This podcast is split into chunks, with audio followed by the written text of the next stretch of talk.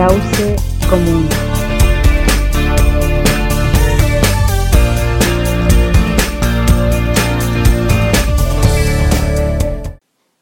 Bienvenidas, bienvenides a todos. Estamos felices de estar aquí en este, ya que sería la primera vez. Me presento, yo soy Joaquín, soy militante social hace algún tiempo. Yo la verdad es que lo encuentro corto, así que no es necesario decirlo y, y que la verdad nos trae aquí una idea muy, muy interesante, que por lo mismo voy a estar acompañado de la PAMI. ¿Cómo están? Eh, un gusto también empezar en este cauce común, como hemos denominado este espacio, que espero nos acompañe un largo tiempo. Y nuestra idea es conversar, conversar de temas contingentes, conversar de temas que nos, que nos llevan a, activarnos en, en diferentes espacios, como individuos, como movimientos. Y la idea de hacer este cauce común es también ir un poquito más allá y empezar también a contar algunas articulaciones que nacen desde Modatima, porque este espacio es un espacio de Modatima, Aysén, eh, donde hemos decidido eh, comenzar este programa para eh, invitarlos a conversar, plantear temas, hay tanto que debatir. Así que, mm, bueno, nosotros súper contentos y contarles también qué es Modatima. Entonces, Modatima y también la idea principal de nosotros, bueno, nosotros no lo decimos directamente, pero somos militantes de Modatima y Zen en este caso. Y nuestra idea es, es presentar este,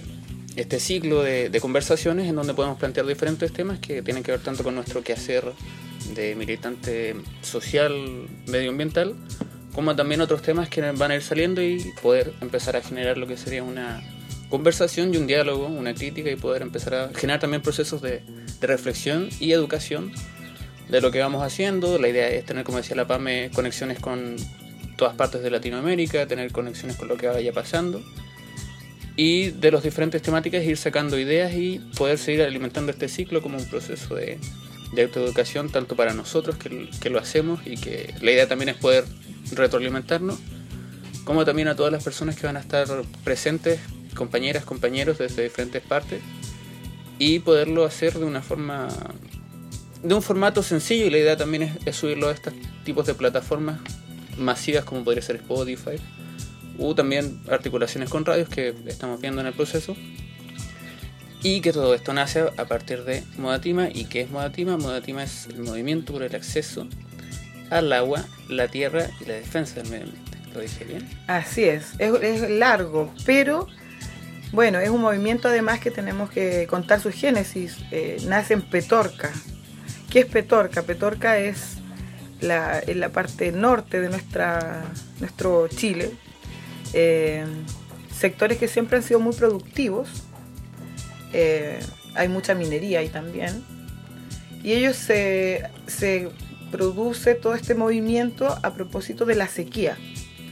sequía producto del de, eh, agronegocio, en este caso las paltas, la exportación de palta. Y ahí empieza a funcionar este movimiento Modatima muy fuertemente, eh,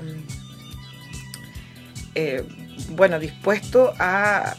luchar y poner el tema en el tapete como es la recuperación del agua. No olvidar que en este país que habitamos eh, no somos dueños del agua, para empezar. Por eso también llegamos a niveles de, tener lugares con mucha agua, como es la Patagonia, y tener los ríos con un dueño que puede ser una hidroeléctrica. Vamos a estar también comentando un poquito más allá cómo nos hemos ido articulando a propósito de las defensas del agua. Eh, Modatima, bueno, empezó desde ahí, desde Petorca, pero se ha ido extrapolando también a nivel nacional porque creemos importante eh, poner en discusión todos los temas que tienen que ver no solamente con la sequía, sino también con la preservación del agua, en nuestro caso que habitamos la Patagonia. Y desde esa perspectiva, bueno, decidimos eh, trabajar, hacer nuestro movimiento acá en Aysén y también ponerle la salvedad que decía antes, que es la, la preservar nuestras reservas de agua dulce. Somos la tercera reserva de agua dulce del planeta, no es menor agua que no es ni nuestra, que es nuestra, pero tampoco es es un patrimonio mundial, universal. Entonces creo que es importante desde acá no solamente solidarizar con los lugares que han estado saqueando en el norte, como es Petorca, como es el, el Valle de Aconcagua, donde estaba Pascualama, proyectos así tan monstruosos, ¿no? Entonces nuestra idea es justamente eh, tener este espacio como Modatima y Zen, pero también ir contando que Modatima además se va articulando con otras redes a, nivel latinoamericano. Hay dos redes en este caso que, tenemos también la, fortuna de, de, pertenecer y de poder haber ido a capacitarnos también en estas redes a propósito de la defensa del agua, a propósito de la de las amenazas de las represas. Una es el MAR, que es el Movimiento de Afectados por Represas Latinoamericano, y la Red Vida, que nace desde la Guerra del Agua en Cochabamba. Dos experiencias y dos historias muy decidoras también, eh, sobre todo porque, mm, por ejemplo, eh, el MAR nace convoca a latinoamericanos a, capacitarse en defensa de, de los ríos del agua, pero sobre todo lo que hace el MAVI, que es la, organización que convoca a, formar el mar, este movimiento de afectados por represas, eh, ellos tienen toda una historia. El MAVI lleva por lo menos casi 30 años en defensa de sus ríos y una de las cosas más interesantes que nos tocó ver a nosotros es que ellos, como movimiento, sus militantes son personas que han sido afectadas por represas, que han sido despojadas de sus territorios, en fin, y nos pareció súper interesante porque hacen un trabajo que va desde la niñez hasta ir a defender con el cuerpo, a ponerse y oponerse a una represa. Y bueno, así también hemos ido eh, conociendo hartas experiencias y vamos a ir durante este programa también contando un poco más lo que es el mar, las vivencias que hemos podido tener también y cómo también Modatima se ha articulado con este movimiento a propósito de que nos conocimos el movimiento Patagonia sin Represas como Datima y decidimos estar en este espacio. Nos convocaron afortunadamente y, creo que bueno, ahí tenemos mucho que decir, mucho que contar. Hemos aprendido mucho de esas experiencias a nivel latinoamericano, como también lo es la Red Vida. La Red Vida eh, conocimos, tuvimos la oportunidad de conocer a Oscar Olivera, un súper luchador ahí que dio cara en todo lo que querían privatizar, hasta el agua y la lluvia. Ese es como un poco lo más grosero que tenía ese, esa lucha por el agua en Bolivia. Querían así de simple privatizar todo. Y en eso vamos a estar eh, transitando, ¿no? En todos estos temas que nos convocan, no solamente a nivel local, nacional, sino latinoamericano también, porque creo que de una cosa este cauce común lo que pretende es aunar todas las voluntades, todas las cosas que hay que decir, que hay que conversar, así que en ese sentido también estamos muy felices de poder tener esa, esa, capacidad de poder compartir otras experiencias con, con otros países y pueblos que luchan igual que nosotros y que son re interesantes. Yo creo que el, tema igual de, la articulación latinoamericana es que entendamos que nuestro continente desgraciadamente también tiene una historia particular y que conlleva también una historia de despojo, como bien lo, señala Galeano, y que por lo mismo también es algo que, nos puede pasar nosotros, como en, en, este lugar tan remoto que, en el que vivimos nosotros, como también pasa en todas partes y por lo mismo es algo que, que va a estar presente y que va a estar presente tanto en las comunidades que hay aquí como las comunidades que hay en Centroamérica, etcétera, etcétera. Y que por lo mismo también es, es necesario poder empezar a, reencontrarnos. Y de alguna forma ya existen estas experiencias, como dice la PAME, del mar, la red vida y otras, que están ahí empezando como a, a buscar más allá y empezar a, articular un, un, espacio común. Y yo creo que ese, eso es lo necesario y también ese es nuestro esfuerzo de, de entender que la lucha está por todas partes y por lo mismo muchos compañeras, compañeros tienen mucha creatividad y muchas formas diferentes de lucha, porque hay tantas formas de lucha como, como personas y comunidades hay. Entonces por lo mismo nosotros estamos queriendo hacer este humilde esfuerzo, pero que puede ser muy grande a veces o pequeño, pero que está ahí para poder regenerar estos lugares y poder escuchar a otros compañeros, compañeras, que a veces nos pasa un poco que, que nos sentimos un poco desconsolados o, o, nos sentimos un poco solos en muchas cosas, pero pero no lo estamos y, es muy enriquecedor escuchar testimonios de, otras partes y escuchar otro tipo de cosas que han pasado. Cosas terribles, por supuesto hay, pero también hay cosas, hay creatividades de las cuales es, es interesante aprender y crecer porque la forma en la que se vive como ser militante social es algo bastante particular y por lo mismo es necesario relevar que cada, cada persona lo vive de manera diferente, pero que también es, es como lo decía el vicepresidente, el ex vicepresidente de Bolivia, que en el fondo es nuestro destino lo aceptamos como tal. Y por lo mismo es, es, este proceso en, el poder nosotros conversar y que este cauce sea, sea común y, y, vaya hacia, hacia diferentes partes, no necesariamente sea solamente aquí, sino que pueda estar en muchas partes y pueda seguir ampliándose con otras ideas, con otras cosas y, este cauce desemboque en algo mucho más grande y ese, ese es nuestro esfuerzo también. Así es. Esfuerzo también hicieron los que hace 10 años, y para eso hoy igual vamos a tener una compañera de, México que nos va a contar un poco qué, qué fue de eso. Nosotros tuvimos la, oportunidad de participar hace 10 años en un encuentro mundial de afectados por represas. Nosotros veníamos desde la Patagonia, donde, bueno, por primera vez enfrentábamos un proyecto, un mega proyecto, un proyecto monstruoso que quería venir a instalarse acá en la Patagonia. Y eh, fuimos invitados a este encuentro. Este encuentro se, se, realizó en México, ya hace 10 años, como les contaba. Y fue muy interesante, porque llegamos a un lugar primero eh, muy pequeñito, muy histórico también. Una de las iglesias más antiguas de México estaban ahí, pero aparte su río verde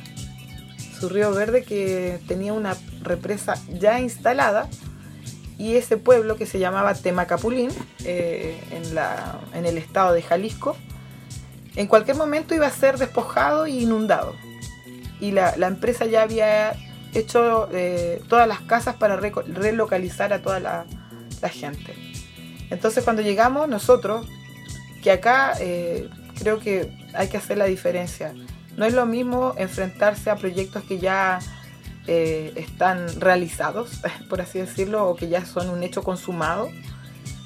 que estar luchando antes de. Y eso fue para nosotros igual muy chocante, primero que todo, pero después entendimos que mm, de alguna manera toda esa gente que se convocó ahí en este pueblo eh, teníamos las mismas las mismas amenazas, eh, luchamos por lo mismo, luchamos por la vida finalmente, porque al final nunca lo, decimos, finalmente nuestra lucha es resistir por la vida, porque muchos, por ejemplo, de los que ahí estuvieron, em, son gente que vivía al lado del río, indígenas, no sé, había gente de China que albergan las represas más grandes del mundo.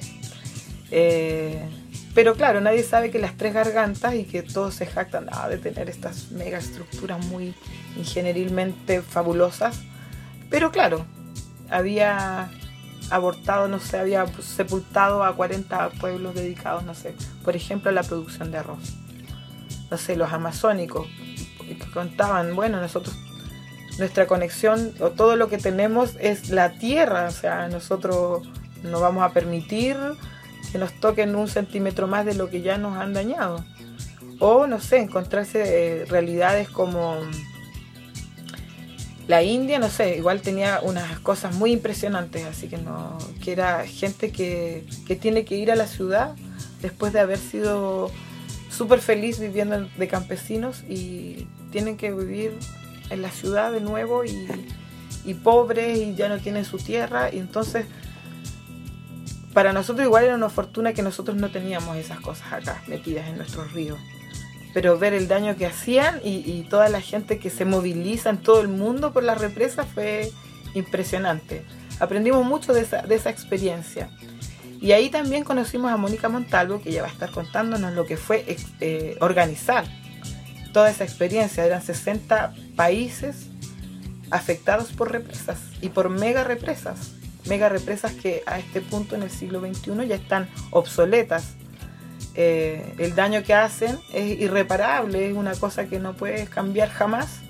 porque las empresas vienen, invaden, se llevan la energía y después pasan 50 años, quedan obsoletas y nadie va a sacar eso y va a retirar eso del río. Entonces también hay que empezar a, contar todas estas cosas y también a decir que, que bien nos hace encontrarnos, que bien nos hace mm, saber que estamos todos en la misma, saber que nuestra lucha es digna, es por la vida,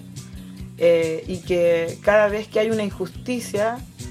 eh, vamos a estar vamos a ser capaces de solidarizar con otros territorios porque entendemos lo que es resistir y cuidar y defender. Así que, bueno, agradecerle a Mónica que nos haya, eh, haya aceptado darnos este, este, esta entrevista ahí un ratito contarnos lo que fue, organizar y también eh, cómo después pasó muchos años y nos volvimos a encontrar en el mar en Brasil. Y eso fue también una, una cosa muy buena que pasa porque las redes están vivas y eso es muy importante también alimentarnos, eh, seguir alimentando esa forma y creo que es importante y es una, un causa común y por eso eh, queremos agradecer a Mónica y también, bueno, agradecer de tener este espacio y de poder ir construyéndolo y también sumando a más gente. Así que eso, por mi parte, eh, creo que para hacer el primer programa estamos muy felices porque, bueno, empezamos un, camino, una, una ruta donde queremos, bueno, que se integre mucha gente y también ir conectando a mucha gente que tiene muchas cosas que decir. Así que bueno, yo por mi parte me despido. Nos volveremos a, encontrar en un próximo cauce común. Así que buen día para todos y ahí no sé dónde saldrán qué espacios, pero bueno, aquí estamos, aquí vamos. Así es.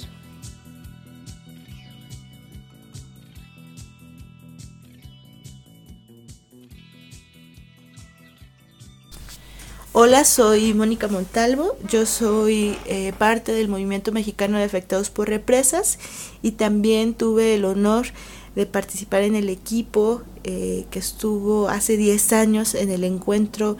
eh, en el tercer encuentro internacional de afectados por represas, Ríos para la Vida, que se llevó a cabo en la comunidad de Temacapulín, en los Altos de Jalisco. Este encuentro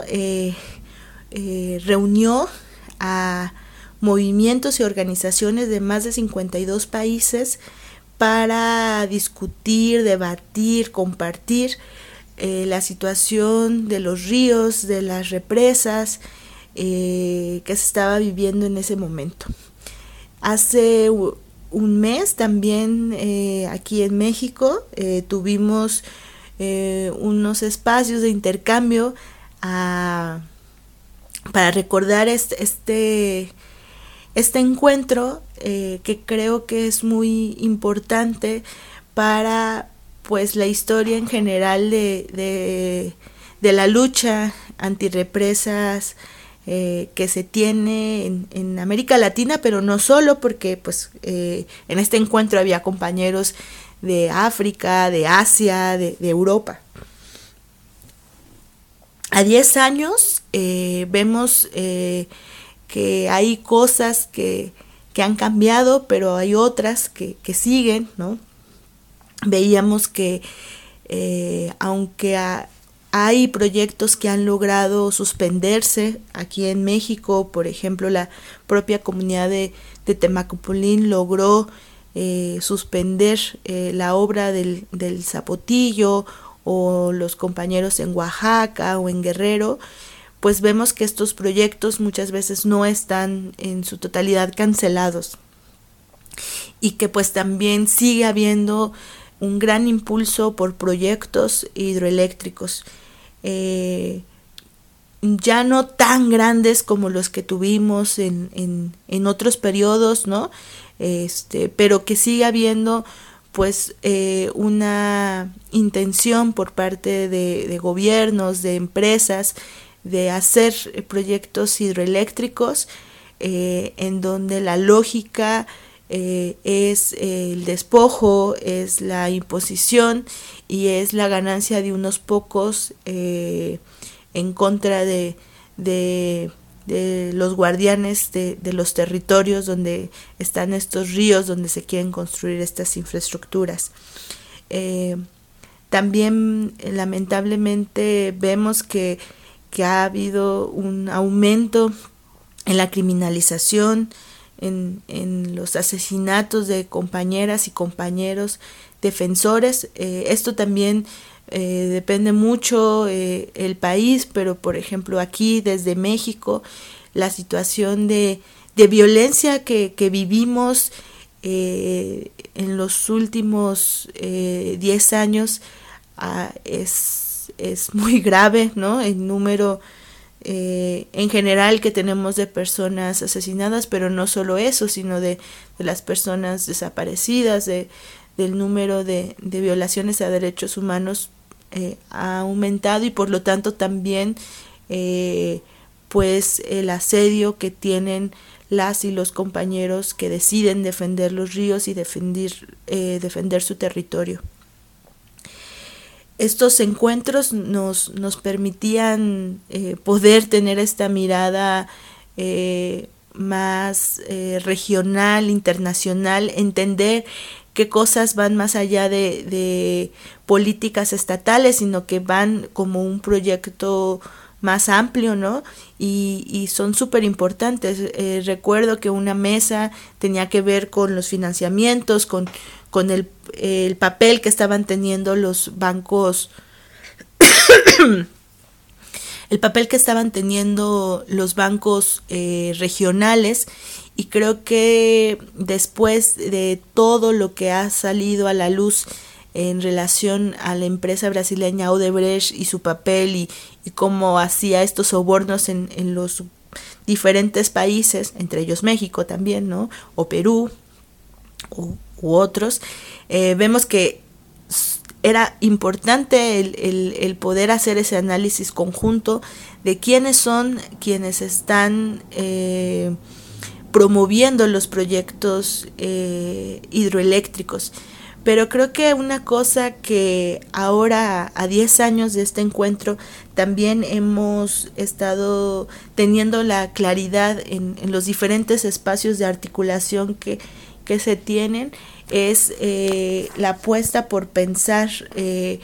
un modelo energético justo y popular, ¿no? Ver que ya no solo se trata de no querer que se hagan las hidroeléctricas en nuestros territorios, que eso sigue estando presente, pero saber que aunque no se haga una hidroeléctrica, eh, si se sigue con este modelo eh, energético hegemónico en donde se priorizan las ganancias, en donde está en muy pocas manos, en donde no es democrático, donde no hay respeto a los derechos laborales de, los trabajadores del sector, pues no importa que no se hagan represas, se va a seguir eh, haciendo el despojo. Y entonces por eso hay que impulsar eh, otro modelo energético. Y creo que a partir de, del encuentro mundial pues también eh, se siguió teniendo estos espacios de articulación como el REDLAR, pero también se, se generaron otros como el, el, movimiento de afectados por represas, el mar, y quienes eh, han hecho este énfasis muy importante de pensar esta transición energética justa y que pues creo que ayuda a ver eh, no solamente las como la como una manifestación del problema que serían las hidroeléctricas, sino entender que, que esto se tiene que, que, transformar desde la raíz. Eh, pero eh, hablando de otras cosas que han pasado en estos 10 años, que creo que han sido también eh, buenas y que se han visto en los diferentes eh, mm, momentos de encuentros, ¿no? Nacionales, regionales, internacionales, al menos aquí en América Latina, tiene que ver con eh, que hoy es mucho más claro y mucho más presente que el papel de las mujeres es importantísimo en los procesos y que esta, eh, eh, tener esta reflexión eh, nos obliga también a cuestionar y, generar otras formas dentro también de los movimientos, ¿no? Y como, como sabemos muchas veces las compañeras desde las diferentes trincheras en las que pueden participar en, en, el, en las luchas contra las represas, pues siempre está, están presentes, ¿no? Eh, aquí en México decimos que siempre están como en primera línea, ¿no? En las comunidades cuando llegan las muchas veces las autoridades, las que están ahí, las que, las que se ponen, ponen el cuerpo, son, son ellas, pero que mm, a veces no había también como esos espacios en donde se pudiera no solo reconocer eso, sino, sino también que compañeras estuvieran en espacios de toma de decisión dentro de, de, los movimientos y las organizaciones. Creo que esto tiene que ver también con pues toda esta gran movilización de, de, mujeres, de mujeres jóvenes en los diferentes países, desde el feminismo y desde esta diversidad de feminismos también, pero que ahora es eh, ya algo que, que, se incorpora y que, y que se tiene que, que poner ahí en, en los diferentes eh, movimientos. También creo que la parte de la comunicación eh, es cada vez eh, más, se ve más importante su papel, ¿no? Por eso me alegra mucho que estén haciendo estos espacios allá desde, desde la Patagonia para poder compartir la palabra y que pues también ahora en, en el marco de, este año que ya tenemos con, con esta pandemia, pues eh, seguir fortaleciendo al menos desde el ámbito eh, online, digamos, eh, este, pues la, las relaciones, ¿no? también otra cosa que, que, que es importante mencionar es de que Después eh, de muchos años, también muchos de los movimientos que participan en estos espacios de articulación, pues tienen 10, 15 años y eso ha implicado un desgaste también y que hay consecuencias concretas de la imposición de los proyectos que tiene que ver con la división comunitaria y que lamentablemente pues eso también a veces está presente, ¿no? Y que ahí tenemos como cosas que, que que trabajar y creo que ahora eh, también es mucho más visible entender las consecuencias psicosociales que implican también la imposición de los proyectos y entonces también cómo trabajamos sobre eso. Eh, en este diálogo que les comento que tuvimos eh, en diciembre, eh, algunas y algunos de los que estuvimos presentes ahí durante cinco días en la comunidad de Temacapulín, eh, pues se hablaba de, estos retos que tenemos eh, enfrente, ¿no? Creo que ese reto que también nos pone la, la pandemia y de ver cómo podemos eh, seguir articulados hasta que podamos volver a encontrarnos físicamente, porque estos encuentros creo que no solo eh, nos ayudaban a poder hacer ese análisis geopolítico para poder compartir las experiencias, también nos ayudaban a entretejer eh, pues y hacer hermandad, ¿no? El poder abrazarnos, el poder vernos, el poder llorar, el poder entender que la lucha que se está viviendo y que muchas veces es difícil y que hay momentos en donde pues uno siente que, que, no se puede, el siempre encontrarse con otra y con otro, pues te da fuerza, te da ánimo, ¿no? Eh, te ayuda también a a entender que esto no se puede hacer de manera eh, solitaria y que pues tiene que haber esta articulación que permita darnos fuerza y darnos también eh, pues más elementos para poder entender eh, todo lo que nos enfrentamos y también todo lo que queremos construir. Creo que tenemos el, el, reto de cómo, cómo trabajar en estos contextos de violencia. También eh, la cuestión geopolítica se ha transformado mucho en estos 10 años, ¿no? Eh, en donde estaba como mucho el, el, el apogeo de estos gobiernos progresistas en Sudamérica que, que han tenido como estas situaciones de, de golpe, ¿no? Pero que también En, por ejemplo, en, en nuestro caso, en México, eh, que tenemos ya, vamos a cumplir eh, tres años con, con el primer gobierno de izquierda, que no implica eh, la cancelación de proyectos y que pues siguen tendiendo una lógica de un modelo energético hegemónico en donde la participación real de, de las comunidades y, y, de las personas pues no, no es no está, ¿no? Y, y que además eh, pues ahora también acá hay eh, una militarización, ¿no? Eh, a través de la Guardia Nacional y, que la violencia sigue. Eh, el reto va a ser muy, muy grande para, para el movimiento, también por la, la crisis económica que trae la pandemia, pero también por las consecuencias de, de tantas pérdidas y duelos que se han tenido ¿no? en, en, estos, en estos meses. Pero que eh, lo, la potencia o, lo que nos dejan estos encuentros creo que que es muy bueno y que vamos a encontrar la manera de poder eh, generar estos, estos intercambios y, y, que va a ser muy maravilloso cuando nos podamos volver a, a encontrar, ¿no? Entonces, eh, pues ya, ya por último, creo que eh, tenemos que seguir eh, apostando por, por esta transformación de modelo energético. Creo que eh, vemos que las represas son solo una manifestación de este modelo y que claro aquí seguimos exigiendo la cancelación de los proyectos que están eh, vigentes no pero también que estamos eh, intentando construir eh, y, pensar en este modelo que, que, queremos no y que también esto articulado con otros y, y otras que están en movimientos desde eh, los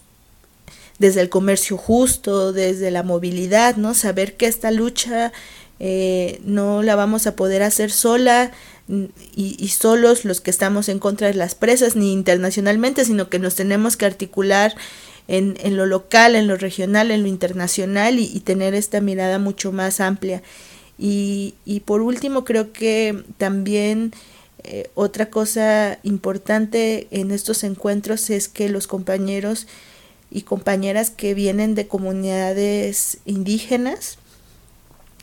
nos ponen también en la mesa la importancia de la espiritualidad que muchas veces desde la ciudad pues se, se, ha perdido, ¿no? Desde esta, esta mirada que nos ayuda a entender que nosotros somos solo una partecita dentro de este, de, de, este mundo y que eso creo que es como importante. Eh, pues esto sería todo. Yo les mando un, un gran abrazo eh, desde México, eh, con ganas eh, de poder seguir eh, articulando y poder seguir compartiendo las denuncias, pero también los sueños y que pues tenemos que seguir luchando por, por los ríos y por la vida. Así que un abrazo muy fuerte.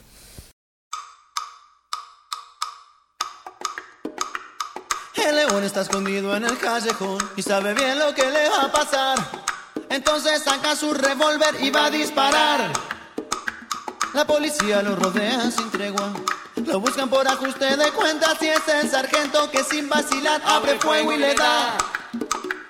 Lo curioso es que antes de morir el León Santillán pronunció palabras ante los oficiales que desconcertados miraban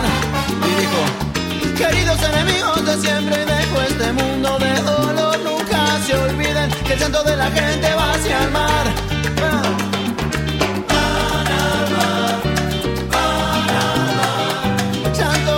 se